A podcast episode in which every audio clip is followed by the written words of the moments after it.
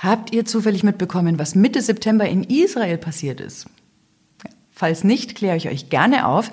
Da haben Bauarbeiter bei irgendwelchen Arbeiten durch Zufall eine 3300 Jahre alte Grabkammer entdeckt. Archäologen vermuten, stand jetzt, dass die so aus der Bronzezeit bzw. aus der Pharaonenzeit sein könnte. Ist also was, was man jetzt nicht unbedingt jeden Tag so entdeckt. Und ihr könnt euch schon denken, warum ich euch die Geschichte erzähle. Heute geht es bei uns im Bavaricon Podcast auch um einen außergewöhnlichen Fund. Herzlich willkommen, schön, dass ihr dabei seid bei der dritten Folge. Mein Name ist Lisa Buschmann. Ich habe es angekündigt. Wir beschäftigen uns jetzt gleich mit einer Wahnsinnsfundgeschichte, die nicht nur in Deutschland, sondern auch in Europa einmalig ist. Bavaricon History Dienstag, der 23. Juli 1957 im Landkreis Weilheim-Schongau. Es ist außergewöhnlich kühl für die Jahreszeit. Fotos von diesem Tag zeigen Männer und Frauen in Jacken und dicken Pullovern. Es war richtig bitterkalt und nebelig, erinnert sich ein Zeitzeuge viele Jahre später. Ungewöhnliches Wetter, passend zu der ungewöhnlichen Entdeckung, die in den frühen Morgenstunden an diesem Tag gemacht wird.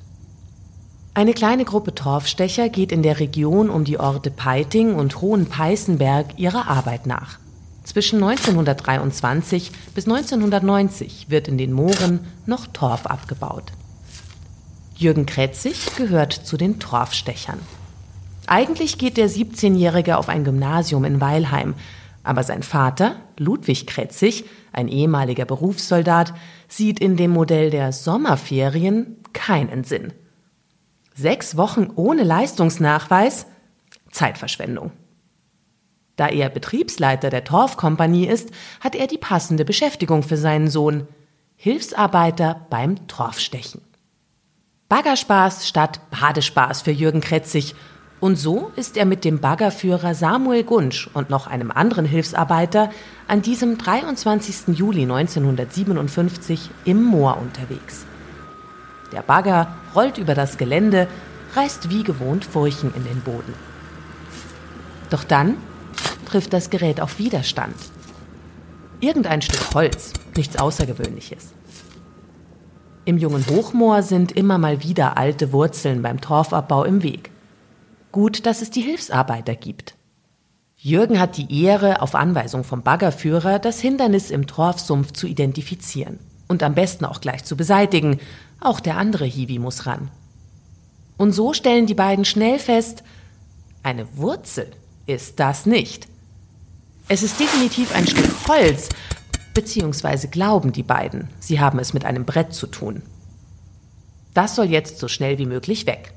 Also soll der Bagger helfen. Aber auch der kommt nicht so recht voran. Es ist immer noch dunkel und nebelig, als die drei Männer versuchen, das Hindernis aus dem Weg zu schaffen. Baggerführer Gunsch will sich jetzt ein genaueres Bild machen. Kann doch nicht sein, dass da nichts geht. Die Taschenlampe bringt Licht ins Dunkel, aber mit dem Anblick hat keiner gerechnet. Im Lichtkegel der Taschenlampe zeigt sich nämlich, was das Holzding wirklich ist. Es ist ein Sarg und in dem Sarg ist eine mumifizierte Leiche und die trägt auch noch sehr gut erhaltene Stiefel. Jetzt ist klar, das ist kein Fall mehr für die Torfstecher. Jürgen alarmiert sofort seinen Vater, den Betriebsleiter, und Ludwig Kretzig wiederum schaltet die Polizei ein. Die kommt relativ schnell zu dem Schluss, dass das Schicksal dieser Leiche nicht von normalen Ermittlern aufgeklärt werden kann. Als Vorsitzender des Bayerischen Torfverbandes ist Kretzig schon klar, dass im Moor so manche historische Sensation verborgen sein kann – das hatte ihm irgendwann mal der Textilarchäologe Dr. Karl Schlabow erzählt. Dr. Schlabow ist nur leider nicht ortsansässig, sondern ganz am anderen Ende Deutschlands zu Hause. In Neumünster in Schleswig-Holstein. Trotzdem, Kretzig und Dr. Schlabow handeln schnell. Schlabow weiß, eine Moorleiche in Bayern, das ist eine kleine Sensation. Bis heute ist Rosalinde, die Frau von Peiting, die einzig bekannte Moorleiche, die in Bayern gefunden worden ist. Dazu, wie Rosalinde ihren Namen bekommen hat, kommen wir noch. Aber der Reihe nach.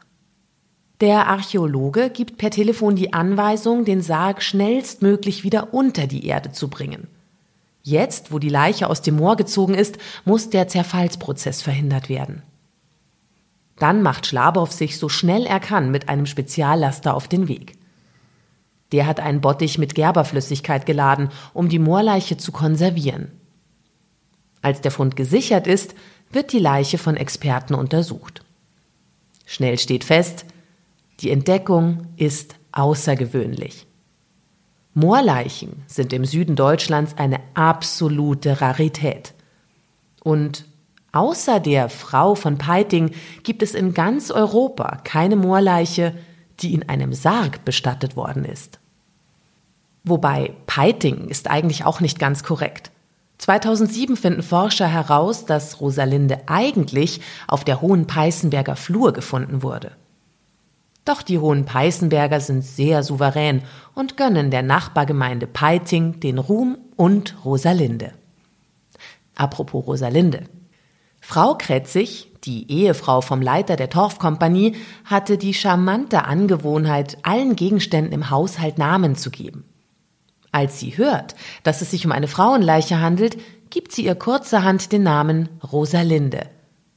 Und als solche kennen wir heute die Frau von Peiting. Rosalinde ruht heute in der Archäologischen Staatssammlung in München. Die wird gerade umgebaut, soll aber spätestens 2024 wieder geöffnet werden. Wir haben übrigens in einer der nächsten Podcast-Folgen die Archäologin zu Gast, die Rosalinde zuletzt untersucht hat. Und ich kann mir vorstellen, dass bei euch jetzt so ein paar Fragen aufgetaucht sind. Zum Beispiel, aus welchem Jahrhundert stammt Rosalinde? Warum war sie in einem Sarg? Woran ist sie gestorben? Was weiß man über sie? Fragen über Fragen. Alles, was ihr in Bezug auf Rosalinde gerne wissen wollen würdet, schickt uns doch gerne an social.bavaricon.de oder ihr meldet euch auf TikTok, Instagram, Facebook. All das verlinke ich euch in den Show Notes. Her mit den Fragen. Wir versuchen dann im Gespräch mit der Archäologin so viele Fragen wie möglich zu beantworten. Das war's soweit von uns. Ich sage herzlichen Dank fürs Zuhören. Macht's gut. Bis zum nächsten Mal. Und ihr wisst ja, sonntags alle 14 Tage sind wir wieder für euch da. Tschüss. Bavaricon Podcast.